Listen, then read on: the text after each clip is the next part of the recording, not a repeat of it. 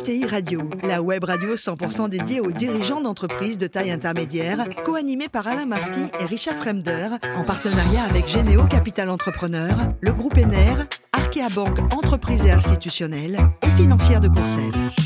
Bonjour à toutes et à tous, bienvenue à bord de ETI Radio. Vous êtes plus de 43 000 dirigeants d'entreprises abonnés à nos podcasts et on vous remercie d'être toujours très nombreux à nous écouter chaque semaine. Vous pouvez bien sûr réagir sur les réseaux sociaux, notre compte X ETI Radio-du-bas TV. À mes côtés pour co-animer cette émission, François Picard, qui est associé de Généo Capital Entrepreneur. Bonjour François. Bonjour. Ainsi que Marc Leclerc, directeur général adjoint conseil du groupe ENER. Bonjour Marc. Bonjour. Aujourd'hui, on a le grand plaisir d'accueillir Pierre Ferracci, qui est président du groupe Alpha et aussi président du Paris Football Club. Bonjour Pierre. Bonjour. Alors, vous êtes né à Ajaccio en 1952, études d'économie, d'expertise comptable. Et très tôt, vous avez bercé dans le syndicalisme. Hein. L'UNEF, ça vous parle? Bon, j'étais un des dirigeants de l'UNEF, ouais, à l'époque où j'étais étudiant. Et pourquoi? Bah parce que, parce que Corse à... syndicaliste, c'est presque un pléonasme, non? Oui, c'est vrai que non, mais on pense à travailler quand on est Corse, hein, contrairement aux apparences. Euh, non, il y a toujours des choses à défendre, et moi je crois aux syndicats, y compris dans le monde étudiant, mais encore plus dans le monde des salariés. Alors aujourd'hui, constructif et responsable. Le groupe Alpha que vous présidez euh, fête ses 40 ans cette année, donc joyeux anniversaire. Oui. Vous nous rappelez un peu l'historique, la construction du groupe et puis les, métiers aujourd'hui. Bah, c'est un cabinet qui a démarré en conseillant les comités d'entreprise qui sont devenus des CSE aujourd'hui et qui a la particularité aujourd'hui de travailler des deux côtés de la barrière, à la fois pour les dirigeants d'entreprise et les collectivités locales, les employeurs publics et privés et les représentants du personnel. Et dans ce beau pays qu'est la France où on a l'habitude de s'opposer et de se taper dessus, le fait de travailler des deux côtés ben, c'est une façon d'avoir un regard sur l'entreprise un peu plus équilibré de rechercher à la fois la compétitivité de l'entreprise, mais aussi une forme de sécurité et de bien-être pour les salariés. Et dans le groupe, il y a différentes marques pour différents métiers ou sous-métiers, Pierre? Alors, c'est CAFI pour les représentants du personnel et Sémaphore pour euh, les décideurs publics et privés. Alors, vous êtes un, excellent observateur. L'année prochaine, qu'est-ce qui se passe au niveau du climat social? Vous avez votre boule de cristal qui est là ou pas? Ça dépend de ce qui se passera au niveau mondial. Comment vous sentez les choses? Est-ce que vous pensez que ça va être perturbé ou pas? Oh, Je pense qu'il y a une crise latente et sourde qui va peut-être pas s'exprimer violemment, mais qu'il faut traiter quand même. Parce que les gens sont mécontents. Il y a un problème de rapport au travail qui est évident en France. Qu'on euh, on s'occupe un peu plus du temps de travail et malheureusement toujours dans le même sens en le réduisant. Et on s'aperçoit pas qu'en le réduisant de façon bestiale, comme on l'a fait sur les 35 heures, on crée d'autres problèmes, mmh. Notamment une intensification du travail qui crée des dégâts aussi euh, sur la santé des salariés. Donc je pense qu'il faut que les, les syndicats et les entreprises aient une vision un peu plus équilibrée euh, des rapports sociaux et de la relation au travail. Elle est très dégradée en France aujourd'hui, il faut dire euh, ce, ce qu'on pense là-dessus. Il faut réhabiliter le travail. On s'occupe un peu trop de l'emploi. Alors tant mieux d'ailleurs, puisque le taux de chômage n'a jamais été aussi bas, même s'il est en train de remonter un petit peu, et un peu moins du travail, du sens au travail, de la qualité du travail, de, de la façon dont on développe des collectifs de travail. Le télétravail va faire aussi des dégâts. Il apporte un peu de, de bien-être aux salariés qui se déplacent beaucoup il casse aussi un peu le lien de l'entreprise et le lien social que représente l'entreprise. Dans votre groupe, le télétravail, ça représente quoi? Il y a une ah, règle, un jour par semaine? On a limité à un jour et demi au maximum, et avec l'accord des managers. Et on a discuté sérieusement avec les syndicats là-dessus, qui avaient des objectifs un peu plus élevés. Bon, nous, on passe beaucoup de temps chez les clients. Donc, si on limite euh, beaucoup le temps hors télétravail, euh, on va plus voir beaucoup. Quoi. Hum. Et l'entreprise, si, elle a encore une bonne image aujourd'hui dans le pays par rapport aux syndicats, au, au patronat, aux partis politiques, euh, aux médias aussi, sauf quelques-uns bien sûr, les meilleurs, euh, c'est parce que l'entreprise est un lieu où les gens aiment bien vivre, mine de rien, ce qui ne veut pas dire qu'il n'y a pas de problème. Si on les éloigne de l'entreprise avec trop de télétravail, on va perdre ce lien social et je pense que la société va le payer. Et les syndicats en France euh, versus ce qu'on peut trouver dans d'autres pays européens, ils sont dynamiques, ils sont présents. D'abord, ils, sont avoir... trop nombreux, j'arrête pas de leur dire, trop nombreux parce qu'ils étaient en intersyndical sur les retraites, mais ils étaient huit. Dans la plupart des pays européens, il y en a, il y a une confédération ou deux en Espagne ou trois en Italie, mais guère plus. Chez nous, huit avec un taux de syndicalisation qui est faible. Donc, euh, comme dans un secteur économique malade, il faut qu'ils se concentrent. Ils ont un peu de mal à le faire. Parce que s'ils le font pas spontanément, un jour ils le subiront et il y en a qui disparaîtront. Donc il faut qu'ils soient moins nombreux puis après, il faut qu'il soit dans la recherche des équilibres et, et constructifs et dans la recherche de ce qu'on appelle des compromis exigeants, équilibrés et éclairés.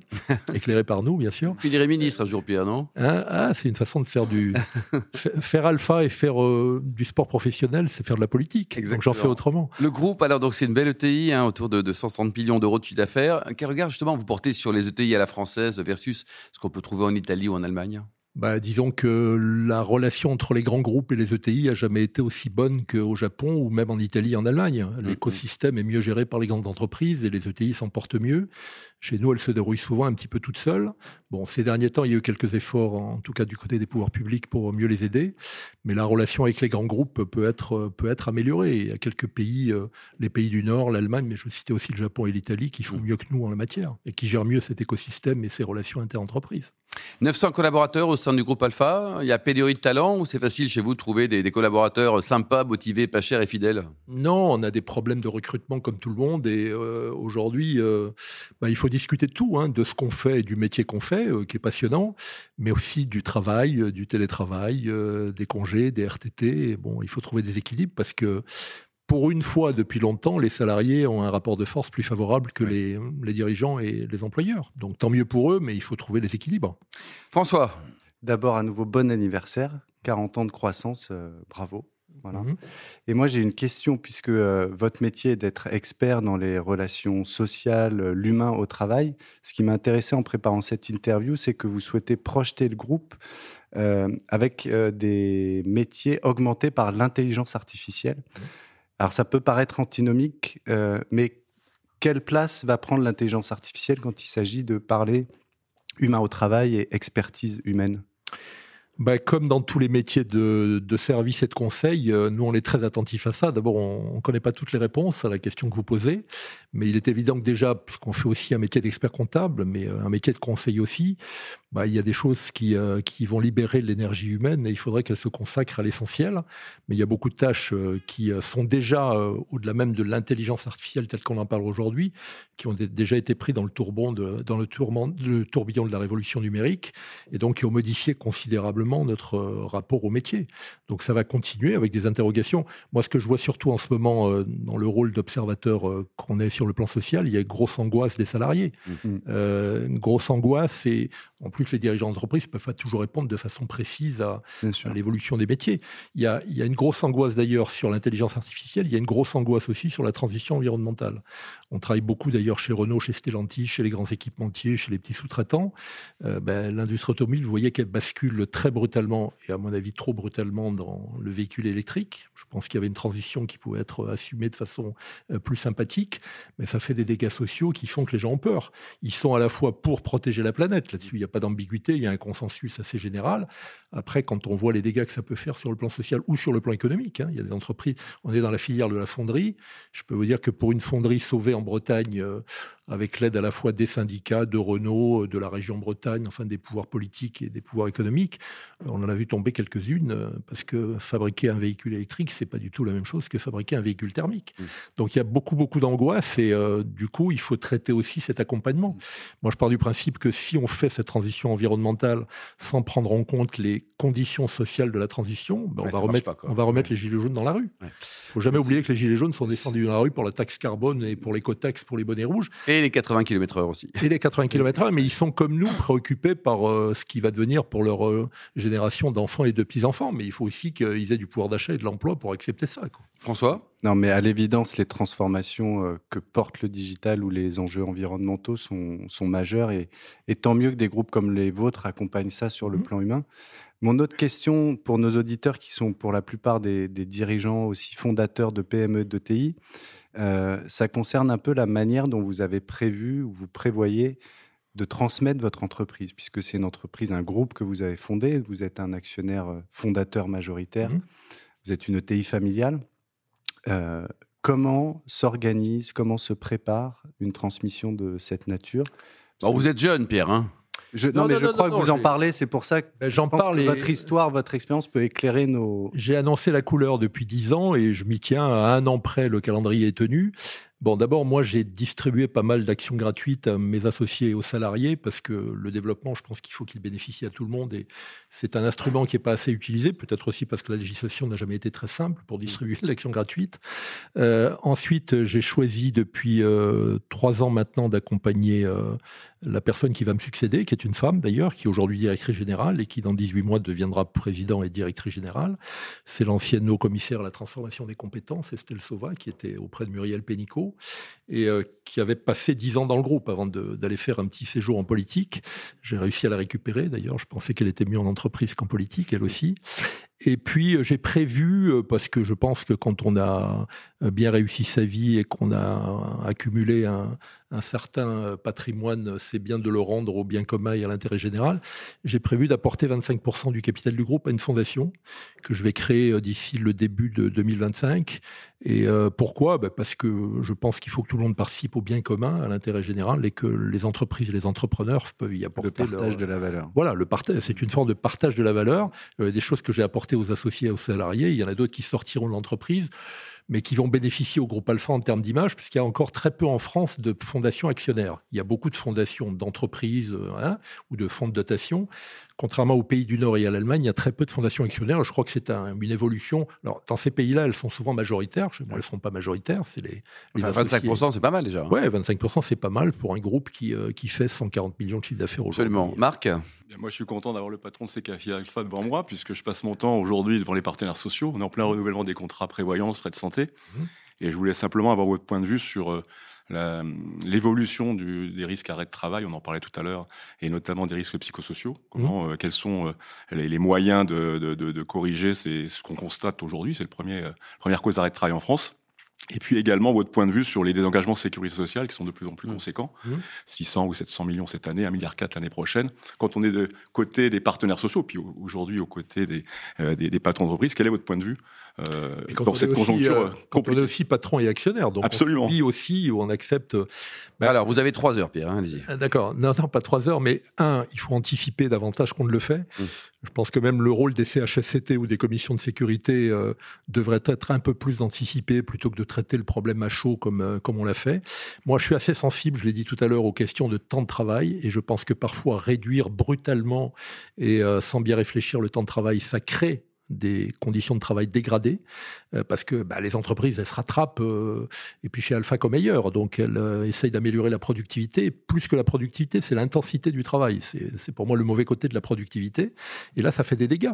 C'est pour ça que quand j'entends le débat sur la semaine de 4 jours, bon, les entreprises qui ont la chance de pouvoir réduire le travail d'autant qu'elle passe à 4 jours, c'est leur problème. Mais mettre le travail de 5 jours, le mmh. comprimer sur 4 jours, c'est la pire des choses pour moi. Parce qu'on le voit bien dans les entreprises. On a perdu avec les 35 heures, euh, mes amis syndicalistes de temps en temps m'écharpent quand je dis ça, mais je le dis assez directement, on a perdu tous les temps de respiration qu'on avait dans la cafétéria pour parler du, dossier qu'on a sous le bras ou du match de la veille ou du concert du lendemain. Et euh, ça, je pense que ça a dégradé la situation du collectif de travail et des individus au travail. Donc il faut être un peu plus attentif à ça et réfléchir à la qualité du travail au moins autant qu'à la quantité de travail. Je pense qu'il y a des métiers où la quantité ne pose pas de problème majeur. Ben, il y en a d'autres plus pénibles où il faut être attentif à ça. Je prends toujours un exemple. Il y a eu le débat sur la réforme des retraites un peu compliqué chez nous. Les Finlandais, quand ils ont décalé l'âge légal de deux ans, de 62 ans à 64 ans comme nous, il y a quelques années, ils ont demandé aux partenaires sociaux pendant cinq ans de travailler sur le travail des seniors et du coup pas seulement le travail des seniors. Ils en ont même fait un enjeu national, c'est-à-dire qu'ils ont dit à la société finlandaise, nos seniors vont travailler plus longtemps, il faut qu'on les aide à travailler autrement. Et au bout de cinq ans, ils ont mis encore deux ans avant de dire on va passer de 62 ans à 64 ans. Nous, on a commencé à parler du travail pendant la réforme des retraites, pour ne pas dire après. On a fait en vitesse des assises du travail qui ont été utiles, hein, avec Jean-Dominique Sénard notamment et, et euh, une responsable de la CFDT, mais on prend toujours le problème à l'envers et trop tard. Donc anticiper là. Puis euh, c'est la meilleure façon d'éviter euh, un absentéisme qui est trop développé parce que le rapport au travail n'est pas bon aujourd'hui. Mm-hmm. Alors il n'est pas bon parfois, on peut accuser quelques, euh, quelques personnes comme ça qui contournent la loi. Et, enfin la plupart du temps c'est parce qu'il y a de vrais sujets qui ne sont pas traités par les entreprises et, qui, et auxquels les syndicats ne sont pas assez attentifs. Marc? Est-ce que vous appliquez ces convictions au club de foot dont vous êtes président aujourd'hui? Ben, En tout cas, l'égalité professionnelle chez moi, elle vit bien, puisque d'abord les filles se portent mieux que les hommes en ce moment. Et puis je les ai mis sur un le pied. Paris Football Club, on va le dire quand même. Hein. Euh, par contre, après, il y a des choses que je ne peux pas appliquer dans le domaine du foot, c'est l'égalité salariale. Parce que le rapport entre le salaire moyen des filles et le salaire moyen des hommes est de 1 à 6. Mais ces derniers temps, à l'occasion d'une victoire en Ligue des Champions, j'ai versé aux filles la plus grosse prime qu'on ait jamais versée, hommes et filles. Donc on essaie de compenser. Après, les marchés sont un peu différents. Et puis je fais en sorte qu'effectivement, euh, dans le football, alors le télétravail dans le football, ça n'existe pas, mais ça, c'est un indicateur intéressant. Comme euh, tout le monde est réuni à Orly sur le même site, Mm. le personnel administratif, commercial et financier, il est très peu attiré par le télétravail parce qu'il voit que le noyau dur de, Ils sont euh, contents de se retrouver du, aussi. du métier, ben, il les voit jouer, quoi. Il les voit jouer Ouais. sur les pelouses. Donc, ils, ils ont tendance à rester aussi, euh, en tout cas sur le site, plus longtemps que d'autres salariés dans d'autres entreprises. Pierre, ce club de foot, alors donc euh, bravo, hein, c'est gratuit maintenant?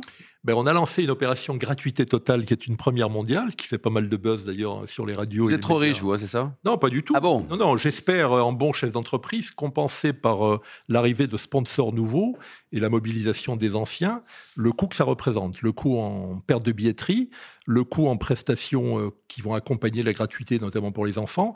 Et puis, à chaque match, on va favoriser une association qu'on va aider, y compris financièrement. Donc, on va appeler sur la base de la responsabilité sociale et, en- et environnementale des entreprises, l'entreprise à faciliter l'accès au football parce qu'il devient très cher et que même en Ligue 2, on n'a pas les tarifs de la Ligue des Champions, bah, les citoyens aujourd'hui sont à 5 euros près et ne viennent pas aussi facilement que ça au foot ou ne s'abonnent pas aux diffuseurs qui sont nombreux et variés, un peu trop. Et donc, il y a un rapport au foot aujourd'hui qui change pour euh, la population qui devrait euh, l'aimer davantage, y participer davantage. Vous êtes le Max Guazzini du, du football, hein, parce que c'est un compliment. hein. Il a, fait, il a fait très longtemps du 2 euros, du gratuit pour lancer le Stade français. Oui.